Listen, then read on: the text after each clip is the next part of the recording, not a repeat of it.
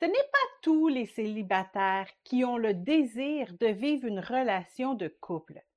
Certains vivent très bien seuls. C'est une grâce qui leur a été donnée.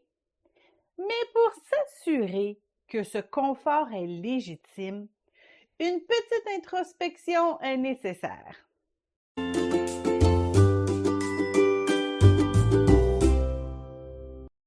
La vie à deux n'est pas toujours facile. La littérature et les films présentent souvent les relations de couple comme une histoire idyllique qui laisse des petits cœurs dans nos yeux. Mais ceux qui se marient le confirment tous, ce n'est pas toujours rose de partager son quotidien avec une autre personne. Être célibataire n'est pas toujours facile non plus. Mais parfois, après avoir vécu un divorce ou un autre échec amoureux, certaines personnes considèrent que vivre seul a beaucoup d'avantages. Et elles ont raison. Être confortable dans l'état où nous nous trouvons, est-ce la preuve que nous sommes dans le plan de Dieu pour notre vie? Pas toujours. Très peu de personnes dans la Bible ont construit le royaume de Dieu en vivant dans le confort absolu. En fait, lorsqu'ils étaient dans un confort, c'est souvent à ce moment-là où ils tombaient dans un péché. Hein? Rappelez-vous l'histoire du roi David. Le jour où il n'a pas été à la guerre avec son armée, il est tombé avec Bathsheba. Vous irez voir ça dans 2 Samuel 11. Ainsi donc que celui qui croit être debout prenne garde de tomber. 1 Corinthiens 10, 12. Dans tous les domaines de notre vie, pas seulement dans notre relation amoureuse, le confort est rarement le signe que nous sommes au bon endroit. Nous devons être satisfaits de notre état, être heureux en toutes circonstances, tout en cherchant de nouveaux défis, de nouvelles bénédictions. C'est lorsque nous sommes si confortables que nous ne voulons plus bouger. C'est là qu'il faut sonner l'alarme. Dieu peut nous avoir donné le don de célibat, et c'est très rare et c'est très précieux. Mais pour nous assurer que c'est bien un don de Dieu et non pas une fausse paix qui vient de la chair, nous devons nous poser deux questions. Je me sens bien seule parce que je n'ai pas le goût de me sacrifier pour les autres?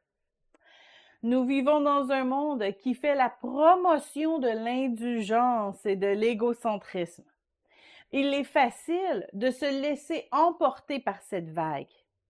Lorsque de nouveaux produits sont créés pour nous faire économiser du temps, les publicités nous promettent toujours que nous aurons davantage de temps pour relaxer ou pour jouer, et non pas que nous allons avoir davantage de temps pour servir notre entourage.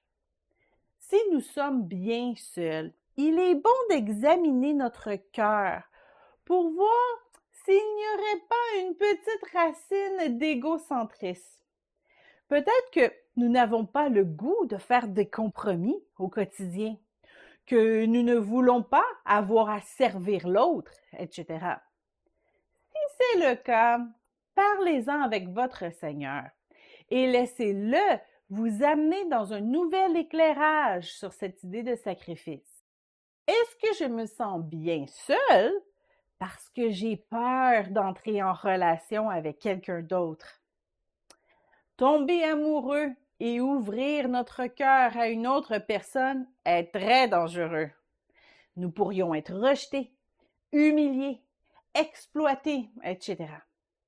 Nous pourrions nous tromper aussi et choisir un mauvais partenaire et perdre notre réputation. Nous pourrions aussi trouver la bonne personne, mais faire tellement d'erreurs que nous allons saboter une bénédiction de Dieu. Toutes sortes de craintes peuvent retenir des célibataires et ils peuvent en arriver à la conclusion qu'ils sont mieux seuls. Mais encore là, Dieu ne veut pas que nous vivions dans la peur. Si nous avons peur, parce que nous avons été blessés, il est important d'aller chercher notre guérison.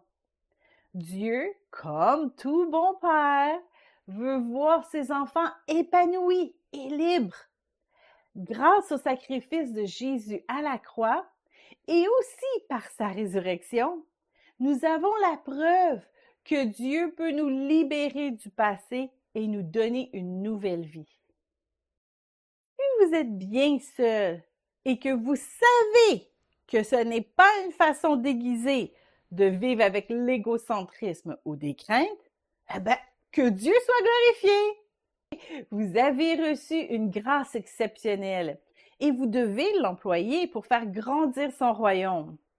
Ne soyez pas offensés de ceux qui ne comprendront pas votre appel. Vous êtes une perle rare. Pour aider les gens à vous comprendre, au lieu de répondre seulement Bah, je suis bien seul. Non, lorsqu'ils vous demandent euh, pourquoi vous êtes encore célibataire, eh bien, répondez-leur Dieu m'a donné la grâce d'être bien seul. Ils ne pourront pas répliquer à cet argument et ils seront peut-être même contents pour vous.